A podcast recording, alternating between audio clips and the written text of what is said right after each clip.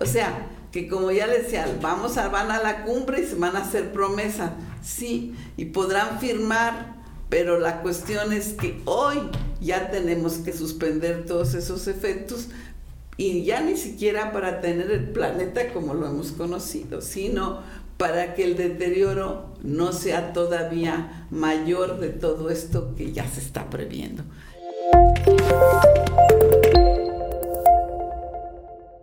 ¿Cómo les va, amigas, amigos de Querétaro de verdad? Pues de nueva cuenta aquí saludándolos con mucho cariño, con mucho afecto para todas y todos. Y bueno, pues vamos a tener que seguir hablando del cambio climático porque los resultados que se dieron en esta cumbre mundial, lo que nos están informando es algo que no podemos dejar pasar, porque ahí nos va la vida. No tenemos otro planeta, solo recuerden eso. Miren, ya tuvimos la cumbre en donde los focos en esas cumbres se dirigen principalmente a los políticos, pero también en la cumbre estuvieron presentes los científicos con sus informes que desde hace tiempo suelen ser muy negativos.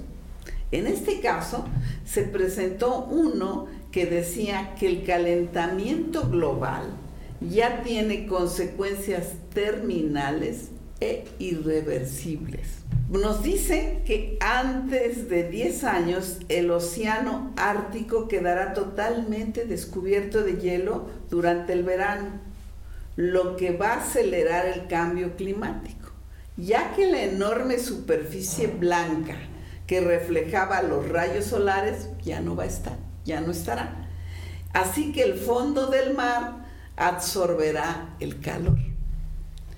Bueno, y así de negativo como esto que les estoy diciendo, está todo el informe de esta cumbre que se llama Estado de la Criosfera, de la Criosfera 2022. La criosfera es todo lo que se refiere al hielo.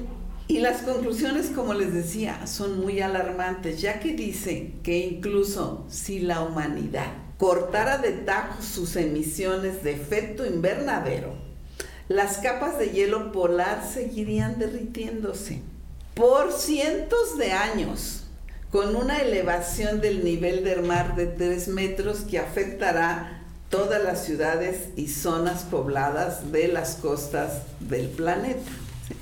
En otra parte, el informe dice que la gente que ha tomado conciencia lo ha hecho, pero solo de la parte superficial del problema, como es la pérdida del hábitat de los osos blancos. Pero la destrucción, pues lamentablemente alcanza enormes ecosistemas que van desde las ballenas y las focas hasta los organismos microscópicos, como las algas y el krill, de los que se alimentan los organismos más grandes. Nos dicen que el año pasado se registraron ya las primeras lluvias en las cimas cubiertas de hielo de Groenlandia. Fíjense nada más, esto es, ahí no llovía, en Groenlandia no llovía, nevaba Ahora llueve y tenemos intensas zonas de calor en ambos polos. En la Antártida, en marzo hubo precipitaciones pluviales en vez de nevadas, con temperaturas de 40 grados por encima de lo normal. Así que el Ártico se dirige a una situación que no se ha dado en 3 millones de años. Así de grave es. ¿eh? Lo preocupante es que al parecer no vamos a responder a la emergencia hasta que la tengamos encima. Para los hielos del océano Ártico, como les decía, ya no hay remedio.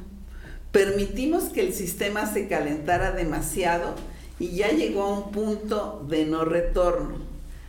Así que la tarea inmediata y urgente que tenemos es que no se colapse la meseta de la Antártida y que no haya un mayor rompimiento de los sistemas de hielo en Groenlandia.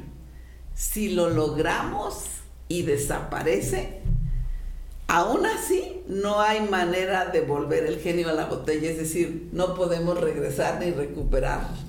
De todas formas, vendrá el deterioro, pero de ahí la importancia que ya lo tenemos que hacer.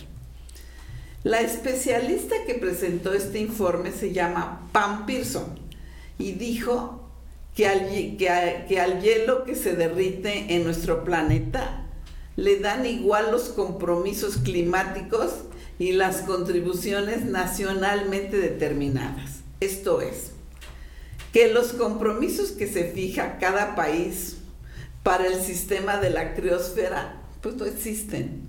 Este sistema solo responde a los niveles de dióxido de carbono y del calentamiento de la atmósfera, que hoy por hoy no muestra signos de disminuir y mientras no se reduzca no se detenga y empiece a bajar, el hielo seguirá respondiendo como siempre lo ha hecho, sin tener en cuenta los pronunciamientos de los políticos. O sea, que como ya les decía, vamos a, van a la cumbre y se van a hacer promesas, sí, y podrán firmar, pero la cuestión es que hoy ya tenemos que suspender todos esos efectos y ya ni siquiera para tener el planeta como lo hemos conocido, sino para que el deterioro no sea todavía mayor de todo esto que ya se está previendo. Creo que esto es más importante que muchas otras cuestiones, tiene que ver con nuestra supervivencia, por supuesto, donde más afecta es en lo político y en lo político a nivel mundial. Los estados tendrán que tener acuerdos internos, pero tendrán que ponerse de acuerdo unos con otros, porque este es un programa que debe ser para todos los habitantes de la Tierra. En el planeta estamos, es lo que tenemos y hay que cuidarlo. Pues aquí les dejo este comentario así a la de alarma, pero es lo que nos están informando los científicos y creo que debemos de poner en eso nuestra atención. Muchas gracias, un gran saludo y hasta la próxima.